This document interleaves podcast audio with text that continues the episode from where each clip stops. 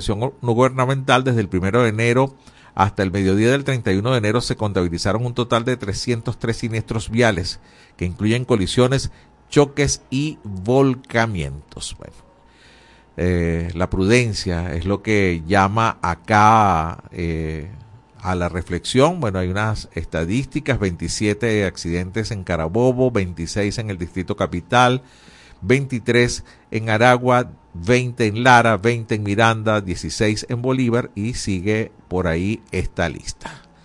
Prudencia al conducir, es lo más importante. Seguimos con la página de la casa, fe y alegría noticias.com. Mueren tres funcionarios tras volcamiento de un vehículo militar en el Callao. En horas de la mañana de ayer, primero de febrero, eh, volcó este vehículo que cobró el saldo de tres funcionarios policiales muertos y ocho heridos. Esto en el sector llamado El Callao, en el estado Bolívar. El accidente tuvo lugar en el sector Puente Blanco, Troncal 10, municipio El Callao. Pasamos a contrapunto. ¿Cuál es el potencial impacto sobre la economía de la reversión de las sanciones? Interesante trabajo que invitamos a leer y a compartir eh, es la opinión del economista, el destacado economista José Guerra. Dice la posibilidad cierta de que las licencias petroleras otorgadas por la OFAC sean suspendidas obliga a hacer cálculos de lo que esto puede significar para el escenario económico venezolano.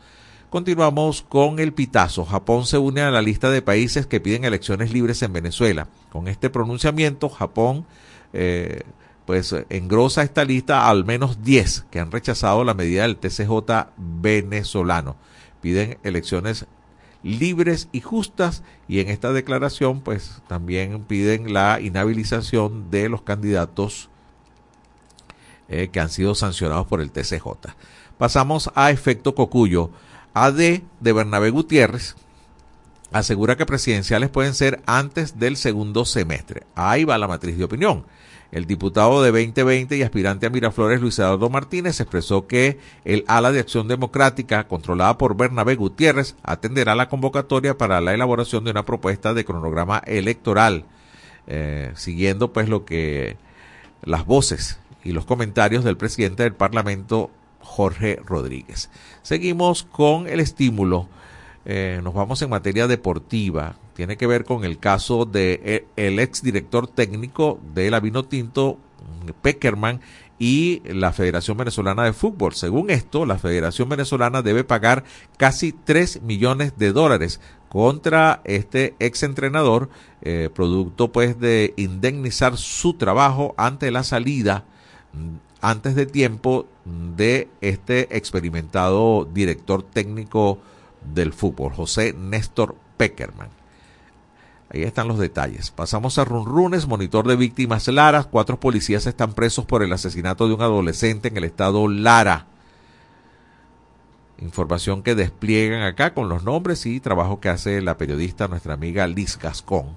Seguimos con el tiempo del oriente del país. Bolsa de Valores Adelcy Rodríguez. Queremos sumarnos a la recuperación económica reunión que tuvieron la vicepresidenta, el viceministro de Finanzas, Román Maniglia, y el directorio recién electo, por cierto, la nueva directiva de la Bolsa de Valores de Caracas. Seguimos rápidamente. Conversión final. Avianca realiza el primer vuelo con la ruta Bogotá-Caracas tras siete años de suspendidos. Por cierto que habrá cuatro vuelos semanales entre Bogotá y Maiquetía. Eh, con los horarios respectivos, las tarifas, por cierto, oscilan entre 300 y 400 dólares viaje entre Caracas y Bogotá. Seguimos con la Nación Web. Denuncian cortes eléctricos inhumanos en Táchira. Sí, señor. Los lamentos por los cortes de electricidad continúan llegando diariamente a la mensajería del diario La Nación. Los tachirenses afirman que se trata de interrupciones inhumanas. Por tanto, la frecuencia como el tiempo en restablecer en el servicio es realmente un abuso. Pasamos al estado Lara. Eh, Dice acá esta nota, Vielma Mora y Mota Domínguez serían parte de la operación Tejón Dinero de la DEA. Esta es una operación encubierta de Estados Unidos cuya existencia fue filtrada por Associated Express y reveló que estos funcionarios participaron en la investigación. Vaya, vaya, imagínese usted. El carabobeño, Observatorio Venezolano de Finanzas, la economía venezolana cayó 1.2 en el 2023. Seguimos con correo del Caroní. Ve sin filtro. Aún no hay leyes que resguarden eh, personales, datos personales de la ciudadanía. Esta organización reiteró en un comunicado la necesidad de que en el país existan leyes y procedimientos que ofrezcan garantías y resguarden la información de todos. Continuamos con la patilla. Declaraciones de Francisco Palmieri, diplomático estadounidense, rompe el silencio sobre los acuerdos de Barbados. Estados Unidos apuesta por mantener el acuerdo y confía en que su política de incentivos o sanciones al gobierno de Maduro pueda servir para abrir el camino a una elección justa en este 2024. Avanzamos con el Nacional. Venezolanos con 25 años, una generación bajo el chavismo el 2 de febrero de 1999, el exteniente coronel, eh, líder de un fracasado golpe de Estado en 1992, juró su cargo como presidente.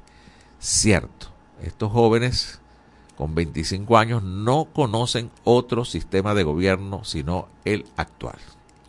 Triste. ¿Dónde está la alternabilidad? ¿Dónde está la posibilidad de que la gente escoja con más facilidad a sus gobernantes? Bueno, ahí está. Pasamos a Mundo UR, hackeo amenaza. Esto es lo que pasa con Digitel. Bueno, sigue este tema del apagado de los servidores. Eh, la empresa de telefonía celular insiste en que no han sido vulnerados la información de todos los usuarios. Sin embargo, pues les ha tocado eh, tener que estar muy atentos a pagar algunos de los servidores y suspender algunos de los servicios, sobre todo el tema administrativo, las cobranzas, eh, la elaboración de las facturas correspondientes. Y cerramos ya esta ronda de titulares con Globovisión. Presidentes de la Asamblea Nacional Jorge Rodríguez y Juan González, asesor de Biden, se reúnen para negociar levantamiento de sanciones. Juan González, de origen colombiano y criado en Nueva York, tiene una amplia trayectoria en la política norteamericana hacia América Latina y el Caribe y es uno de los hombres de confianza del presidente de los Estados Unidos. Por cierto que esta información, que ahora la veo en Globovisión, no es una información Vox Populi, o sea, que aparezca en todos los medios de comunicación que la refrenden como tal. De hecho, ayer la comentábamos y la leíamos y decía, podrían estar reunidos, posiblemente estén en una isla del Caribe. Sin embargo, acá, según como está descrito este titular en Globovisión, pareciera ser un hecho cierto que están reunidos Rodríguez y González, asesor de Biden, y presidente de la Asamblea Nacional, para negociar el levantamiento de sanciones. Pasará el tiempo y nos dirá si esto era un fake o es realmente cierto. Una de la tarde, 11 minutos, rápidamente nos vamos al Noti Audio del Pitazo. Noti Audio, El Pitazo, un preciso resumen de lo que ocurre en toda Venezuela, con Luis Fernando Araújo. Amigos, bienvenidos a una nueva emisión del Noti Audio El Pitazo. A continuación, las informaciones más destacadas. Delegados de Estados Unidos y Venezuela estarían tratando el levantamiento de sanciones, según una información extraoficial publicada por EBTV Miami y la agencia Polianalítica. Presuntamente estarían reunidos el director senior para el hemisferio occidental de la Casa Blanca, Juan González, y el presidente de la Asamblea Nacional Oficialista, Jorge Rodríguez, en una isla del Caribe ni autoridades de Estados Unidos ni de Venezuela habrían confirmado esta información. El Ministerio de Exteriores japonés expresó su llamado a la implementación de elecciones libres y justas en Venezuela. En un comunicado, la Cancillería de Japón destacó la preocupación ante la medida adoptada por el Tribunal venezolano y enfatizó la importancia de la celebración de elecciones democráticas con una amplia participación del pueblo venezolano. Con este pronunciamiento, Japón se une a la lista de al menos 10 países que rechazaron la medida del Tribunal Supremo de Justicia contra María Corina Machado y pidieron que se respete el derecho a unas elecciones presidenciales libres y democráticas en el país. Un grupo de siete migrantes, entre ellos cinco venezolanos, fueron detenidos por agredir brutalmente a policías en las adyacencias de un refugio en Nueva York.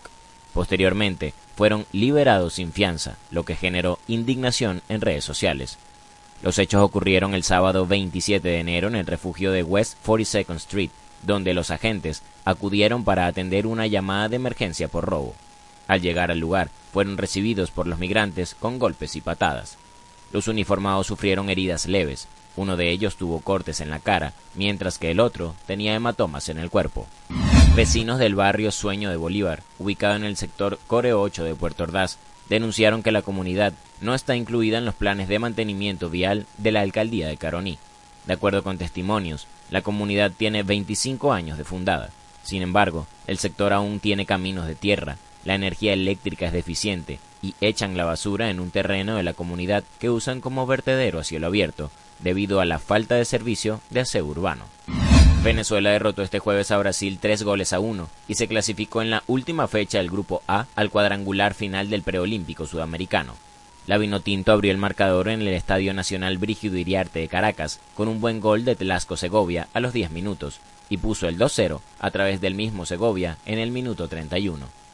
Ahora Brasil y Venezuela se verán con Paraguay y Argentina en el cuadrangular final que comienza este 5 de febrero.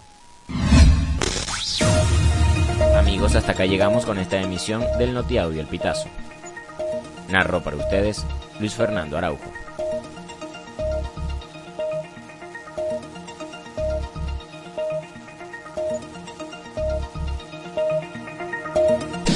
Estas informaciones puedes ampliarlas en nuestra página web elpitazo.net.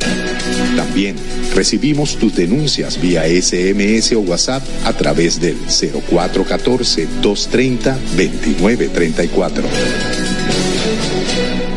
Una 15 minutos de la tarde, gracias a nuestros compañeros de El Pitazo. Me voy a la pausa, pero les presento la encuesta en este país primero.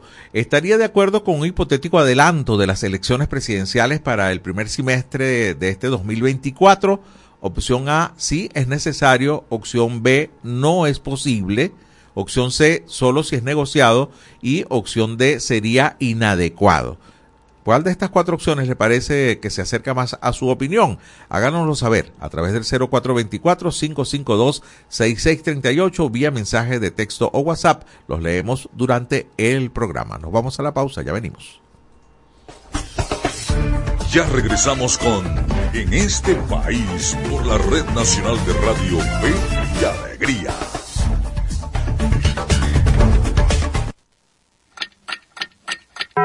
Una de la tarde y 16 minutos. el volumen a tu fe, con alegría. Súbele, súbele. Jesús ha servido la mesa y nos invita a escuchar su palabra en la Santa Eucaristía. El que viene a mí nunca tendrá hambre. Todos los domingos llegamos a tu casa a partir de las 7 de la mañana. Compartamos como hermanos y vivamos el amor de Dios con la humanidad a través de la señal de Radio Fe y Alegría. ¿De qué color es la piel de Dios? ¿De qué color es la piel de Dios? Dije negra, amarilla, roja y blanca es. Todos son iguales a los ojos de Dios. Con calma y con respeto, todo se resuelve. Y es que hay temas que todos quieren hablar, pero nadie lo dice. Entonces, háblame bajito. Háblame bajito de lunes a viernes a las 6 de la tarde. Háblame bajito por la Red Nacional de Radio Fe y Alegría con todas las voces. Con calma todo se resuelve, jala suavecito. Descárgate nuestra aplicación Radio Fe y Alegría Noticias, disponible para iPhone y Android. Seguimos con En este país por la Red Nacional de Radio Fe y Alegría.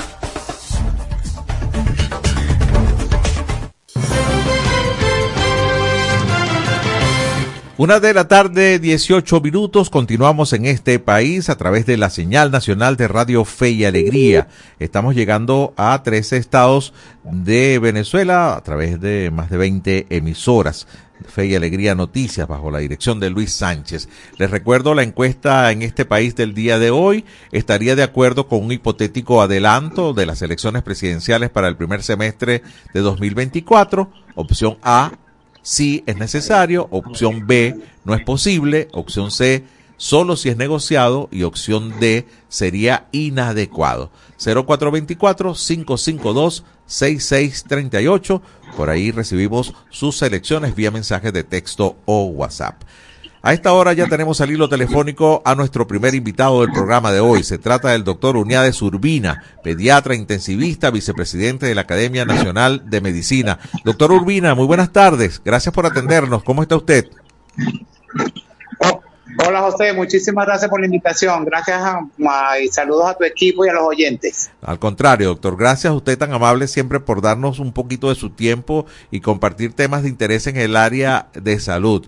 A ver, antes de, hablar del tema principal que tiene que ver con la necesidad de reforzar nuestras vacunas, a ver cuál ha sido el panorama eh, en este enero eh, con, con estas triadas de virus que andan por ahí, el número de pacientes, ¿tienen alguna estadística de cuántas personas eh, han podido estar contagiadas con COVID, con influencia en este momento, doctor? Hola José, sí, durante el mes de enero, finales de diciembre y comienzo de enero, hemos visto un repunte de, pacientes con sintomatologías respiratorias de vía aérea superior. eso es nariz, garganta, rinorrea o mocos fluidos por la nariz y lastimosamente no hay estadísticas oficiales emanadas del Ministerio Popular de la Salud. El repunte que vemos es por el boca a boca que llevamos los médicos, que vemos en las consultas privadas o en las públicas, el, que ha ido aumentando progresivamente. Y como tú bien dices, una tríada de virus como el coronavirus mismo, que no, que no ha terminado de pasar la, la pandemia, el adenovirus y la influenza. En los hospitales públicos no hay manera en casi ninguno de hacer eh, serología para determinar qué virus es, pero en privado, sí, no, la gente que acude, a las personas que acuden a los centros privados, que tienen la posibilidad de hacerse la serología, hemos visto básicamente el aumento de influenza y de coronavirus. Sí, doctor, y ahora que usted lo dice en el término médico adecuado, eh, la rinorrea es una de las características. En mi casa, que es un grupo familiar de seis personas, cuatro eh, estuvimos con estos síntomas, una secreción nasal constante, muy líquida, eh, y bueno, exactamente. nosotros lo asumimos que era como un resfriado, una gripe. ¿Eso pudiera haber sido COVID o adenovirus o influencia, cualquiera de las tres? o la misma influenza. Claro, lo que pasa es que la gente en común dice, bueno, me, me, dio gripe, que la gente, como dijo una vez el representante de la OMS, la gente gripalizó, o sea, convirtió en gripe todo lo que podía ser o no podía ser. Hasta que usted no se haga una serología para ver si influenza, de novirus, rinovirus o lo que sea, pues cae dentro del gran paraguas de la gripe, pero cada enfermedad tiene una, una característica que uno trata como médico de orientar el diagnóstico en base a la clínica, porque repito, en los hospitales públicos prácticamente en ninguno hay serología para determinar virus. No, y creo que hay un gran problema que va a ser mucho más difícil determinarlo. Estoy conversando con el doctor Unidades Urbina. Eh, es que el hecho es que en mi caso y en el caso de mi grupo familiar, esta sintomatología se presentó durante un par de días y, con acetaminofén y bastantes guarapitos y reposo, los, los síntomas pasaron rápidamente, este, sin poder determinar si tuvimos alguna afección mucho más allá de, de la parte superior de los bronquios, ¿no? Exactamente. que, que, no, no, sabemos realmente. A mí una persona me dijo, a ti te dio COVID, un médico me dijo. O sea, lo que tú me estás diciendo que te dio fue COVID. Ahora, nadie fue a hacerse la prueba, ¿no? Porque los síntomas, gracias a Dios, ceden rápidamente. Sí, y eso es, eso es importante lo que tú dices, cuando más o menos la persona se siente mal, malestar general, todo eso que hemos hablado, más o menos en 48 a 72 horas, esa sintomatología empieza a mejorar. Entonces la gente dice medio gripe, pero si pasadas las 72 horas el paciente está más postrado, no termina de salir del cuadro, pues ahí uno tiene que pensar, esto no es la gripe común y corriente, todo eso otra cosa y ahí es donde recomendamos acudir al médico para no automedicarse y el médico con la clínica, si no hay serología, pues orienta, dependiendo de lo que tenga el paciente, más o menos qué pudiera haber sido lo que está padeciendo el paciente. No hay en el sector público de salud este, la, la cantidad de pruebas para hacerse, para ir yo y decir, quiero que me hagas una prueba a ver si es COVID. No, no lo hay. Muy poco en el Instituto Nacional de Higiene, en, en, el Instituto de Medicina Tropical, muy contado, pero los hospitales generales actualmente, yo hemos preguntado, la misma presidenta de la Sociedad de Bioanálisis nos ha dicho, no hay serología para virus en los hospitales públicos, por eso la mayor cantidad de personas acude a los hospitales públicos y por supuesto si va, se va a hacer un diagnóstico definitivo, sino presuntivo. Por la clínica suponemos que es dengue, por la clínica suponemos que es coronavirus, pero la mayoría se va a su casa sin un diagnóstico definitivo. Sí. Y eso, y eso por supuesto produce problemas cuando la población no sabe cómo va la epidemiología, que la tiene, pero no la publica el Ministerio de Salud, pues entonces se crean rumores, se crean falsos, falsos comentarios, en fin, todo eso porque la ignorancia es lo peor que le que puede pasar en problemas de salud. Mire, doctor, y con esto llegamos como que en bandeja de plata al, al principio de la invitación que le hemos hecho al programa de hoy, porque presumo que estos síntomas eh, relativamente leves, si podemos decirlo de alguna forma, pueden ser consecuencia de haber sido vacunado, de tener las vacunas. Y por eso eh, su recomendación en recientes declaraciones es que la gente se vacune eh, con, contra la influenza y refuerce el COVID-19. ¿Estoy en lo cierto? Es exactamente, este es el mensaje que hay que darle a la población. La mejor vacuna es la que usted tenga. Rusa, China, si salió del país, se pudo vacunar en otro país afuera, Estados Unidos, perfecto. Porque, como tú bien dijiste, las vacunas no evitan que te dé la enfermedad. Lo que hacen es que cuando te toque la enfermedad no sea tan severa. Por eso es que hemos visto la disminución de hospitalizaciones en los centros de salud a nivel mundial. Aquí en Venezuela hay, hay, todavía hay, quedan en algunos sitios vacunas, no se ha traído que sepamos vacunas nuevas para esta, para esta nueva ola de coronavirus y la influenza, pero donde haya vacuna, acuda, que si la hay se la pongan, va a ser muy en beneficio, sobre todo para los grupos extremos, o sea, los niños y los, y los adultos mayores o ancianos. Claro, y aquel que pueda tener alguna patología previa que, que, que pueda ser víctima rápido del COVID. Sí, señor, alguna a ver, doctor. Alguna comorbilidad como. Sí. Ajá. Sí, que le pregunto y aprovechando su condición de pediatra, eh, me comentan ahora que también ahora están vacunando a, a, a, niños con menor edad y que también se está presentando COVID en niños de menor edad. ¿Es cierto eso? ¿Han tenido casos ustedes?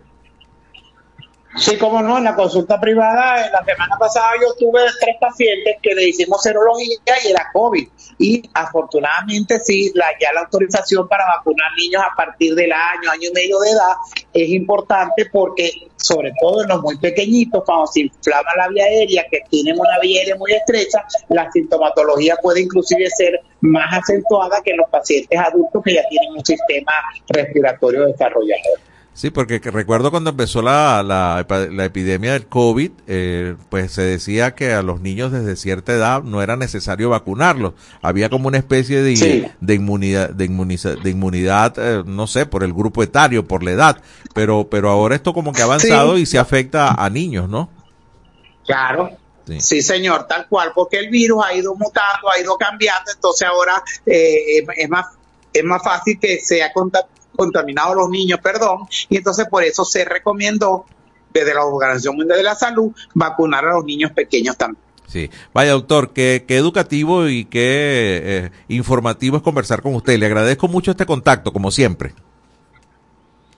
Muchísimas gracias a usted y siempre a la orden y gracias por estar pendiente de la salud del pueblo venezolano. Gracias. Doctor Unidades Urbina, como siempre, bien ilustrativo, muy fácil de entender. Así que bueno, si usted eh, le dio eh, ese moquito claro, tos, algún malestar de un par de días, mire, puede haber sido COVID. Así que muy pendientes por si acaso. Y si los síntomas persisten, no hay mejoría a las 72 horas, a esos tres días que los médicos les dicen, no, hay que esperar tres días porque eso puede ser solamente un virus, ¿no? Entonces, importante ir al médico y revisar, bien no sea por la prueba, sino por la clínica, por la auscultación médica, determinar si puede ser uno de estos tres virus que andan en el ambiente. Así que, interesante. Gracias como siempre al doctor Urbina por compartir con nosotros en este país. Una 28 minutos, tiempo de la pausa, ya regresamos.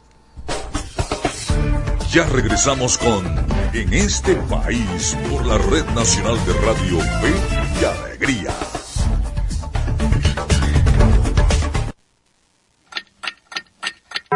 Una de la tarde y 28 minutos.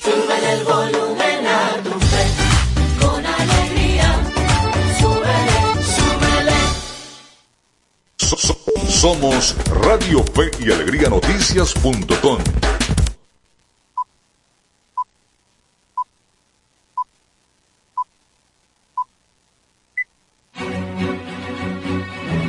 A partir de este momento, más de 25 emisoras interconectadas para llevarte información con todas las voces. Radio Fe y Alegría Noticias. Avance informativo. Avance informativo. Hola, ¿qué tal? Feliz tarde para todos. Sean bienvenidos y bienvenidas una vez más a los avances informativos de Radio Fe y Alegría Noticias. Fedeagro pide mejorar costos de insumos para estimular la producción. El primer vicepresidente de Fedeagro, Osman Quero, afirmó este viernes que es necesario mejorar los precios de los insumos para estimular la cadena de producción comentó que se han logrado acuerdos sobre el frijol, ajonjolí, arroz, café, soya y girasol. Asimismo, resaltó que el maíz requiere mayor atención para fortalecer su cadena de producción. En el caso del maíz, nosotros esperamos y llegamos a la cosecha Casi que tenemos el maíz arriba de los camiones y todavía no hay esa participación, aseguró. Aspira a que se logren acuerdos con todas las empresas para que el productor no sufra las consecuencias de tener que ir sometido a rematar su cosecha de maíz. Quero precisó que este año se sembraron casi 2.000 hectáreas de girasol con un precio de cosecha de 450 dólares la tonelada. Falta mucho por motivar e incentivar el tema del girasol, acotó. Hasta aquí el presente avance informativo, quien presentó Yorky Hernández. Les invitamos a que continúen disfrutando del programa en este país. Contamos con periodistas en toda Venezuela para llevarles la información en vivo y en caliente. Red Nacional de Radio Fe y Alegría, con todas las voces.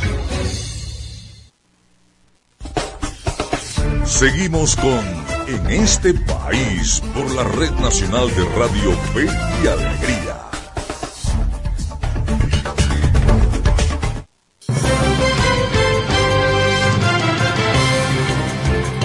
Una de la tarde, 31 minutos. Seguimos en este país en señal nacional de Radio Fe y Alegría. A ustedes muchísimas gracias por preferirnos, por compartir eh, de lunes a viernes este espacio que hacemos con muchísimo gusto para ustedes. Les recuerdo la encuesta de en este país en el día de hoy. ¿Estaría de acuerdo con un hipotético adelanto de las elecciones presidenciales para el primer semestre de este año? Opción A, sí, es necesario. Opción B, no es posible. Opción C, solo si es negociado. Y opción D, sería inadecuado. 0424-552-6638. Es nuestro punto de contacto vía mensaje de texto o WhatsApp. Con muchísimo gusto los leemos, los escuchamos. Vamos a presentarles la producción que hemos preparado para ustedes en el programa de hoy. Iniciaremos con el micro de Venezuela Electoral.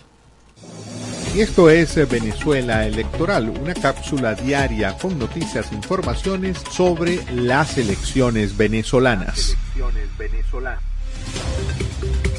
El próximo 4 de febrero, poco más de 6 millones de salvadoreños están convocados a las urnas para elegir al próximo presidente, vicepresidente y 60 diputados que integrarán la Asamblea Legislativa. Nayib Bukele, actual presidente, busca un segundo mandato de cinco años. De ganar, como lo indican las encuestas, se convertirá en el primero en repetir el cargo en la historia reciente del Salvador, a pesar de que algunos sectores académicos y de juristas consideran que la Constitución prohíbe la reelección inmediata. El vicepresidente Félix Ulloa también buscará junto a Bukele seguir frente al Ejecutivo. En la contienda, según el Tribunal Supremo Electoral, hay otros cinco aspirantes para el periodo comprendido entre el primero de junio de 2024 al primero de junio de 2029. Para ganar en primera vuelta, un candidato debe obtener el 50% más puro de los votos válidos. Si ninguno obtiene este porcentaje, el Tribunal Supremo Electoral deberá organizar el balotaje con los dos candidatos más votados. Según los registros, 741.094 salvadoreños que viven en el exterior y cuyo documento de identidad contiene la dirección del país en el que residen, empezaron a votar desde el 5 de enero en forma remota, modalidad que por primera vez se implementa Mientras tanto, los salvadoreños en el exterior cuyo documento tenga la dirección donde vivían en El Salvador podrán votar de manera presencial el 4 de febrero en los centros de votación que serán instalados en diferentes países. Estas votaciones también definirán la conformación de la Asamblea Legislativa, actualmente controlada por Nuevas Ideas, el partido del presidente Bukele. Vía CNN en español, los acompañó José Cheo Noguera. Escucharon Venezuela Electoral. Pueden seguirnos en las redes sociales del programa en este país. En este país. Una 34 minutos. Inmediatamente damos el pase a nuestro compañero, el doctor Andrés Cañizales, que nos trae estos micros que, bueno, tenemos opinión que la gente le ha gustado mucho. Son mentiras que quieren vestirse de noticias. Escuchamos el micro de mentiras.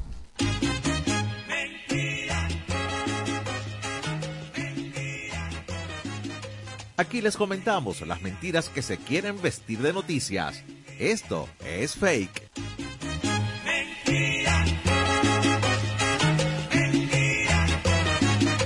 Hola, les saluda Andrés eh, Cañizales. Les comento que es mentira que China haya prohibido la Coca-Cola para consumo humano. China no prohibió el consumo de Coca-Cola para consumo humano. De hecho, según la búsqueda realizada por el equipo de cotejo.info, hay informaciones recientes sobre el repunte de ventas de esta bebida en el país asiático, así como la creación de nuevas sedes para su fabricación. En China, la Coca-Cola se venderá como limpiador de aguas residuales, como producto de limpieza. Esto es lo que dice el contenido falseado que comenzó a circular por la mensajería del WhatsApp y llegó a redes sociales como Facebook. El rastreo de información realizado por cotejo.info mediante búsqueda de frases y palabras claves en Internet arrojó que la afirmación China prohibió la Coca-Cola carece de sustento real. Es una mentira. No hay hay evidencias que lo sustenten. Hasta la fecha no existe ningún comunicado, informe o estudio que hable de una prohibición o suspensión de la bebida gaseosa en el país asiático.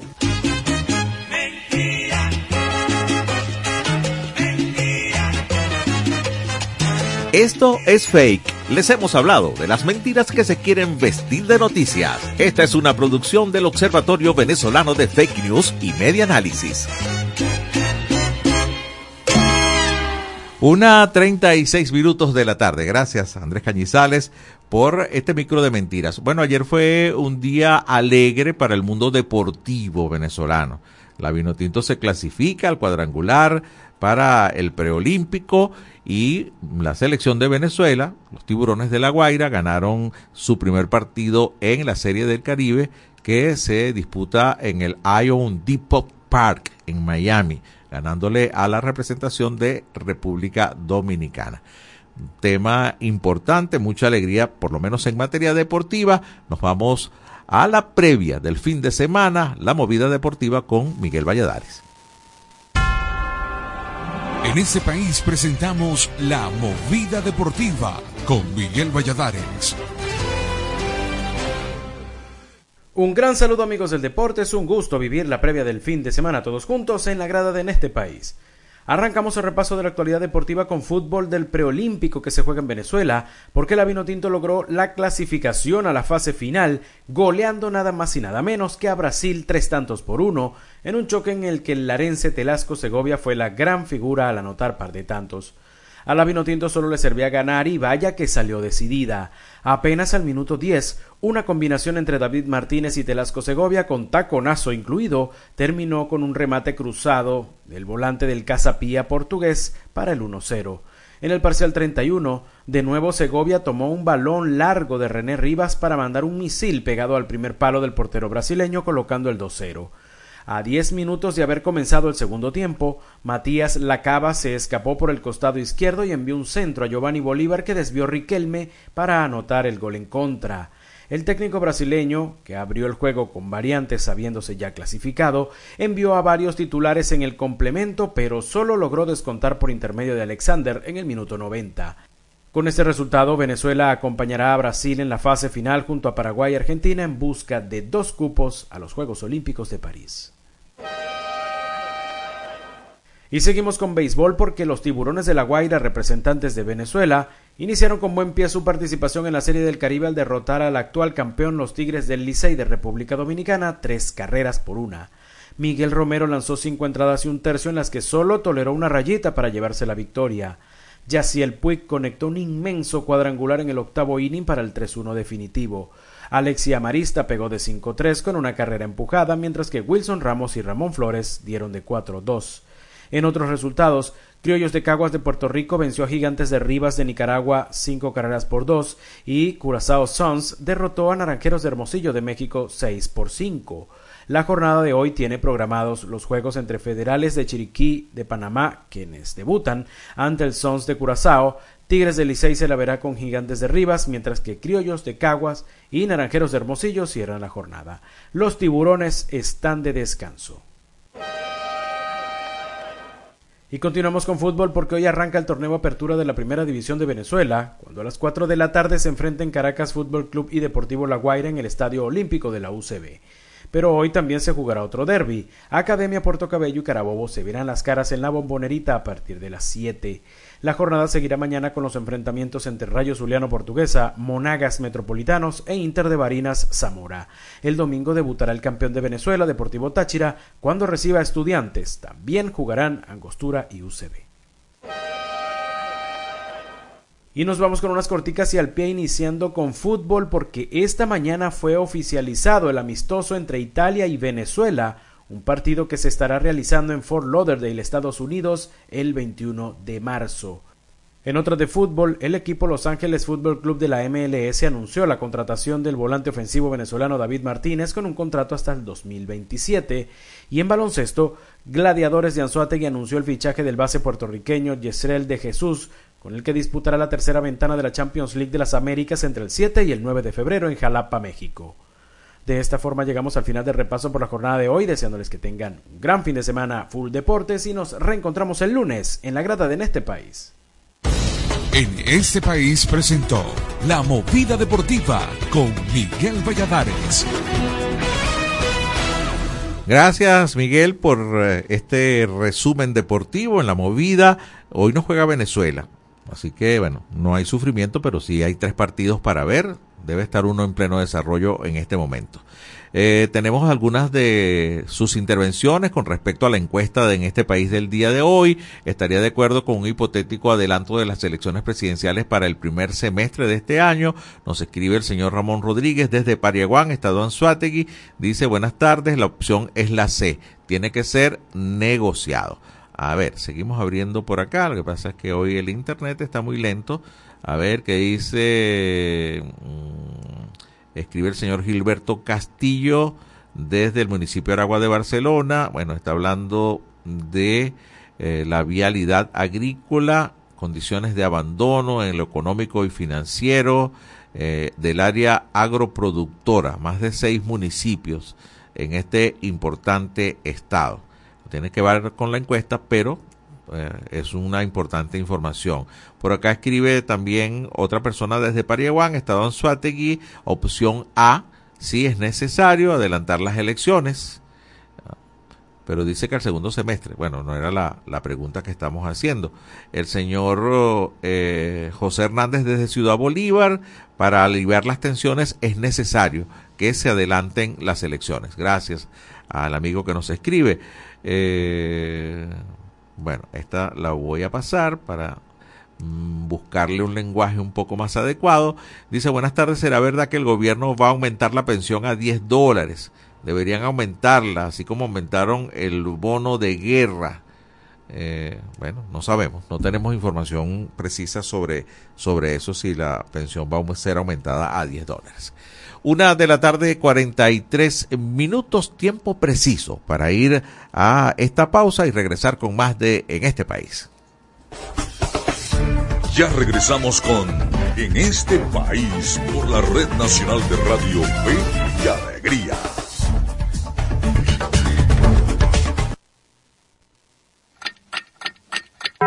Una de la tarde y 43 minutos. Súbele el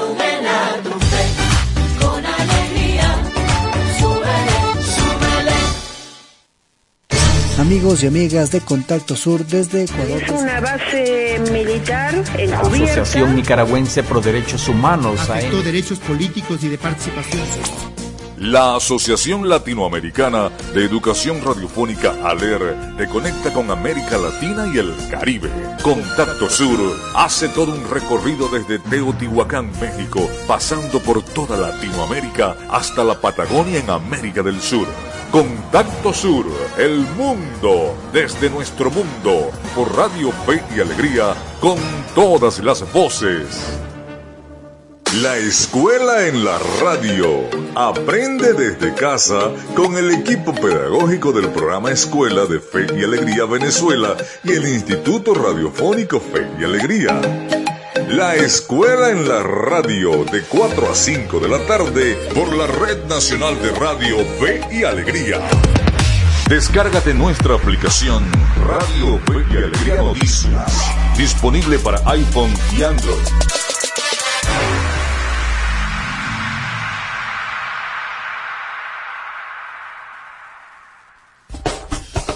Seguimos con En este país por la Red Nacional de Radio Fe y Alegría.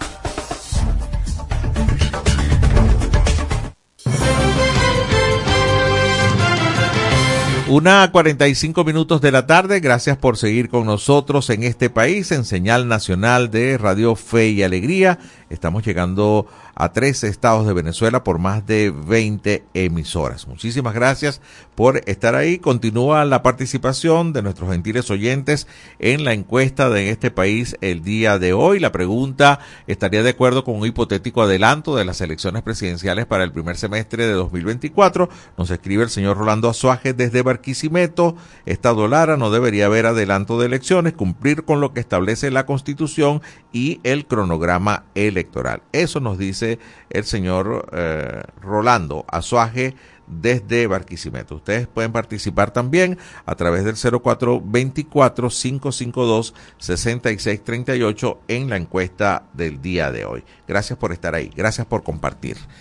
Una de la tarde con 46 minutos. Ya estamos en conexión telefónica con nuestro próximo invitado. Se trata del doctor Alejandro Crespo, es pediatra, presidente de la Sociedad Venezolana de Puericultura y Pediatría, filial Estado Aragua. Buenas tardes, doctor Crespo. Placer saludarlo. Muchas gracias por atendernos. Soy José Cheo Noguera. Buenas tardes, José. Para mí es un placer conversar contigo y con todas las personas que te escuchan. Gracias. Tema importante, a ver, aunque existe en el calendario anual eh, una semana de la lactancia materna, hoy nuestra productora Francimar Loyo ha querido traerlo por, por la importancia de esto. A ver, a estas alturas del mundo con inteligencia artificial y demás, no hay hasta ahora un sustituto de la leche materna, doctor. Mira, definitivamente no, porque la leche humana es la que deben recibir los humanos. Ha demostrado a través de los años y muchísimos estudios científicos que es la más beneficiosa para los bebés desde muchos puntos de vista, porque los chamos se enferman menos, se desarrollan mejor, eh, tienen mucho menos problemas a largo plazo de, piel, digestivos, respiratorios, de la mucosa oral. Y pues está más que demostrado que los niños que reciben lactancia materna exclusiva los primeros seis meses y la mantienen hasta que tienen dos años, tienen incluso un coeficiente intelectual mayor comparado con aquellos que reciben leche de fórmula o maternizada o como la quieran llamar. Porque definitivamente la leche de vaca tiene que ser para los becerros y bueno, la de la cabra para los cabritos y así sucesivamente. Los humanos deberíamos recibir leche de nuestras mamás, leche humana. Hay una especie de traslado de inmunidad, eh, de resistencia a enfermedades posteriores a través de, de la leche materna, doctor. Sí, mira, hay una cosa que se llama la inmunoglobulina G, que bueno, es un nombre que le pusimos a este, por así decirlo, este sistema de defensa, que esta inmunoglobulina atraviesa la barrera que separa eh, a, la, a la mamá de lo que va a salir hacia su leche. Entonces los niños reciben esa inmunoglobulina y tienen, por así decirlo, defensas durante los primeros seis meses, que es lo que a ellos les toma construir estas defensas propias. Entonces como que le prestan soldados sus mamás a sus bebés para que se defiendan de las enfermedades contra las que ellas ya aprendieron a defender. Por eso esa primera semana, esa primera leche, sobre todo las primeras 24 horas, que es un poco más amarillita, que se llama calostro, es tan útil para evitar que los muchachos se enfermen los primeros seis meses mientras, bueno, construyen su propio sistema inmunológico y son vacunados y reciben pues otro tipo de herramientas para defenderse de las infecciones. Y de hecho tú ves que por allí venden en la farmacia unas pastillas, unas cápsulas de, de calostro bovino que son útiles para la gente que se enferma mucho, por decir alguna, eh, por decirlo de alguna manera. Entonces el calostro es tan bueno para en la vida de los humanos y que es producido en las primeras horas de la lactancia materna, en los primeros días de una madre hasta su bebé, que la ciencia ha tratado de replicar esto de alguna manera en una cápsula para que la gente se enferme menos, incluso los, los adultos. Definitivamente esto es algo maravilloso, la, la primera vacuna que debe recibir un chavo en su vida. Claro. Estamos conversando con el doctor Alejandro Crespo, es pediatra y presidente de la Sociedad Venezolana de Puericultura y Pediatría, filial Estado Aragua. A ver, eh, usted lo acaba de decir ahora que la lactancia materna debería ser mínimo seis meses y quizás un tiempo ideal hasta dos años, pero ¿hay alguna contraindicación que luego de los dos años eh, la madre siga amamantando? Miren, no está contraindicado. Esto va a depender de la decisión de las madres, los bebés y las familias de mantenerla o no más allá de los dos años. Lo que sí se sugiere es que sea al menos hasta los dos años. De hecho, la, Organización Mundial de la Salud eh, escribe sus recomendaciones como hasta los dos años y más, porque ya va a depender de las madres y de los bebés y de las familias en general, porque bueno, la teta no es solo algo que debe hacer la madre, es algo que debe recibir apoyo de su pareja, de su familia, de sus hijos mayores, de su empleador, entre otras cosas. Si deciden llevarlo más allá de los dos años, no hay ninguna cosa que lo contraindique, pero por la, la recomendación es que al menos se lleve hasta esa edad. Sí. ¿Hay alguna contraindicación que la madre en algún momento, por alguna patología, alguna enfermedad, no, no deba amamantar? Mira, quizás la única contraindicación absoluta, y ya se ha convertido en una contraindicación relativa incluso, es aquellas madres con HIV, con virus de inmunodeficiencia humana, eh, que, bueno, hay una manera de transmisión a través de la leche materna que es muy pequeña, que es un porcentaje inferior al 10%, pero puede suceder, y por eso, pues, se sugiere no, ofrecer leche materna a aquellas madres que tengan la infección. Sin embargo, con el avance de la tecnología y del tratamiento de esta enfermedad, hay madres que pueden tener a sus bebés y amamantarlos si tienen la enfermedad controlada, cuando sea una cosa que los inspectores ya llaman eh, indetectable, intransmisible, entonces probablemente la, la, la, el riesgo que tienen los niños de, de tener la enfermedad por culpa de recibir leche materna es inferior al 2%, y los beneficios superan incluso esos riesgos, entonces algunas madres y algunas familias deciden amamantar incluso a pesar de tener HIV, pero bueno, esta es una cosa que debe resolverse con los infectólogos, con las, las madres en estos casos particulares. Pero de resto no hay contraindicación para la leche materna, quizás con la excepción de que bueno, la mamá tiene hepatitis B y tiene está sangrando por los personas, que no es normal, pero podría suceder. Bueno, allí se podría suspender por algunos momentos. Eh, si la mamá está recibiendo quimioterapia, por ejemplo, hay una contraindicación allí. Pero en líneas generales, no se debe contraindicar la leche materna por prácticamente ningún motivo. Sí, eh, que la mamá tenga gripe, tenga lechina, nada de eso. Absolutamente. Por ejemplo, con el COVID vivimos un gran ejemplo de que las mamás podían dar leche materna incluso teniendo la enfermedad, con la excepción de, bueno, deberían ponerse una mascarilla que cubriese nariz y boca para tratar de evitar que el bebé tuviese la enfermedad.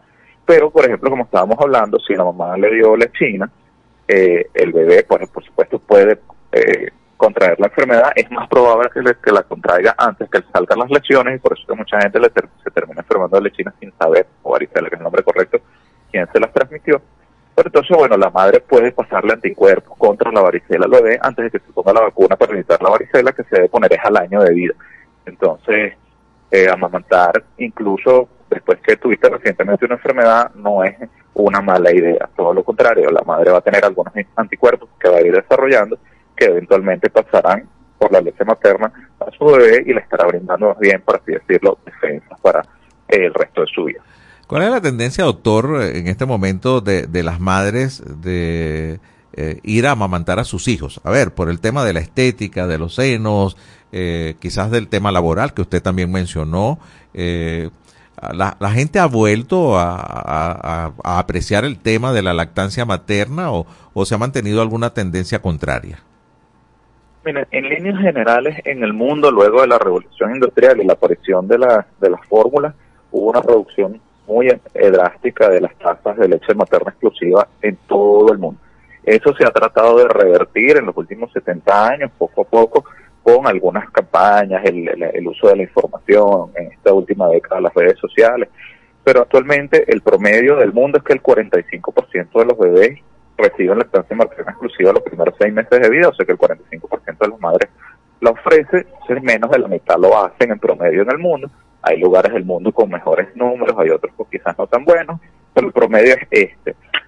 Hoy las madres que están mejor informadas, o sea, que escuchan este programa por la radio, que se educaron, que tienen acceso a Internet y pueden ver redes sociales y eh, tienen información como esta, pues son más propensas a ofrecer leche materna exclusiva porque saben lo bueno que es. Lamentablemente, quienes no tienen acceso a las herramientas de comunicación e información y la educación, no tienen esta información, no la reciben y tienden más a ofrecer biberón, tetero, fórmula láctea, etcétera. Entonces, es una cosa que debemos hacer todos para mejorar estas cifras de, de menos de la mitad son los que reciben leche exclusiva los primeros seis meses, es hablar de esto, difundirlo, y por eso yo, por supuesto, agradezco esta oportunidad, no solo ustedes que me llaman y me invitan, sino todos quienes están escuchando, de tomarse algunos minutos para saber lo útil que es la leche materna, que incluso puede reducir riesgos como el 20% de que tu chamo tenga leucemia, que es una, un cáncer de la sangre, muy complicado. Entonces, cuando tú entiendes que los chamos no les va a dar a largo plazo, tienen menos riesgo de diabetes, de hipertensión, de obesidad, de dermatitis, de asma y de leucemia, se oye, vale la pena, es mejor que los bebés reciban leche materna. Por eso te he explicado que aquellas madres que están informadas son las que están más propensas a dar leche materna exclusiva a seis meses. Para aquellas madres que, que estén imposibilitadas por, por cualquier causa de amamantar, eh, ¿funcionan? ¿Existen bancos de leche materna? y, y funcionan ofreciendo la misma inmunidad siendo leche de otra madre? En teoría, la cantidad de mujeres que están imposibilitadas para amamantar son menos del 1%, porque como te decía, no, no, la mayoría de la gente no tiene HIV, no tiene uh -huh. grandes inconvenientes como este, ¿no?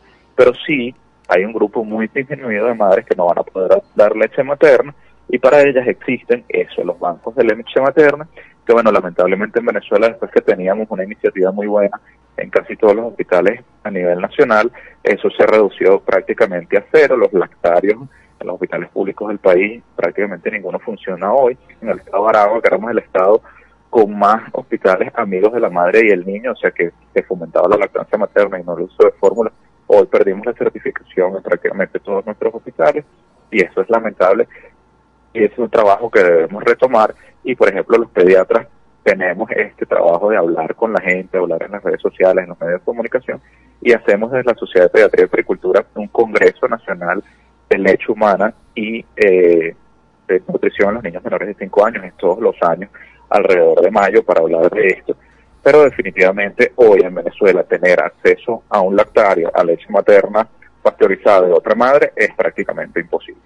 Y, y e insisto en, en, la pregunta, o sea, el mismo proceso de inmunización pasa, aunque no sea la, la leche de la madre. De, de, es que sí, como yo te decía, hay una serie de inmunoglobulinas que la madre produjo, uh -huh. que se pasa a través de la leche materna, sea quien fuere quien lo recibe, porque el uh -huh. proceso de esterilizarlo es como cuando tú te compras un jugo o una leche o un producto pasteurizado que no llega a 100 Celsius, no, o sea, no hierve, uh -huh. y por ende no le eliminas algunas de las cosas buenas que traen estos productos.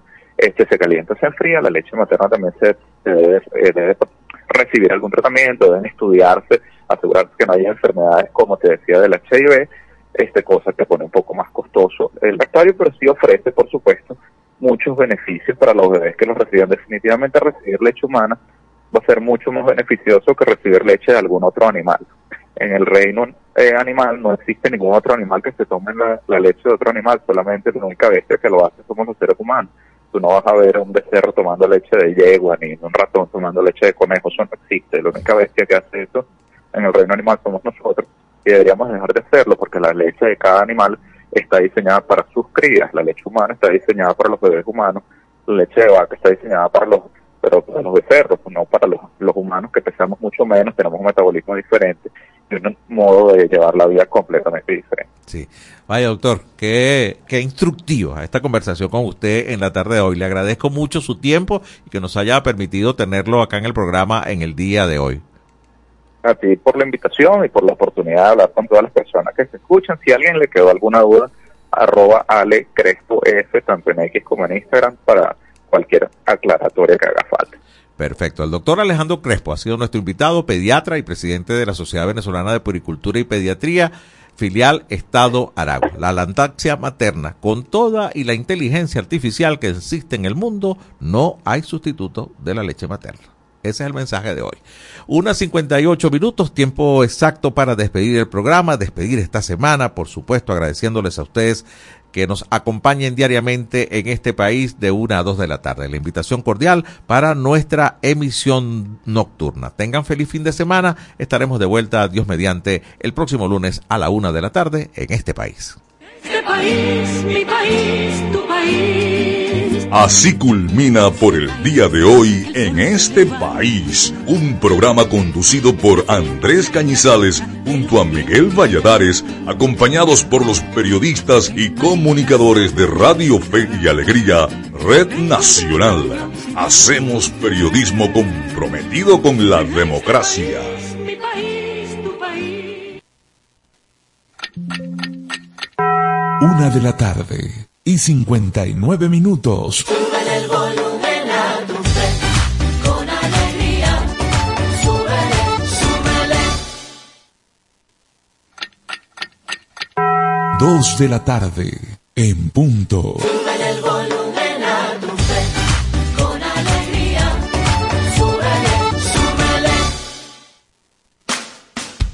Vuelve la Masterclass de locución Conecta, contigo, conecta, con, tu voz. Recibe en este 2024 las técnicas y herramientas que te permitirán desarrollar tus capacidades como locutor. Lo harás de la mano de profesionales en el área de la comunicación y la locución. Joamir Noguera, arroba YH Noguera. Junto a Erika Tobar, arroba soy Erika Tobar, arroba minutos de inspiración. Será el 2 y 3 de marzo en las instalaciones de Radio Fe Alegría 97.5 FM. Reserva tu cupo comunicándote al 0424-568-243 o al 0412-519-9561. Vive la experiencia de conectar contigo Y conectar con tu voz.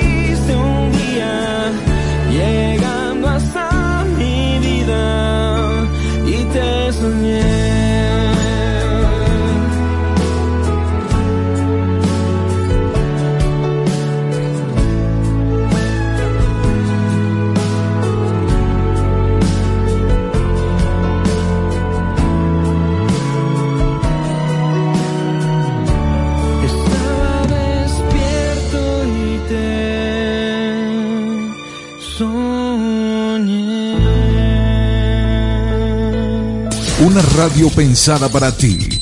Radio Fe y Alegría, con, con todas las voces.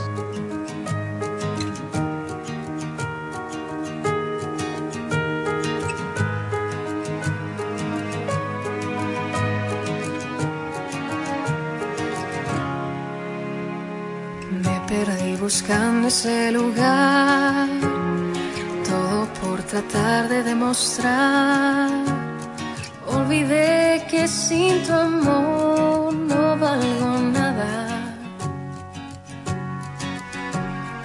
Y tomé una vuelta equivocada. Me quedé sin movimiento, sin saber por dónde regresar.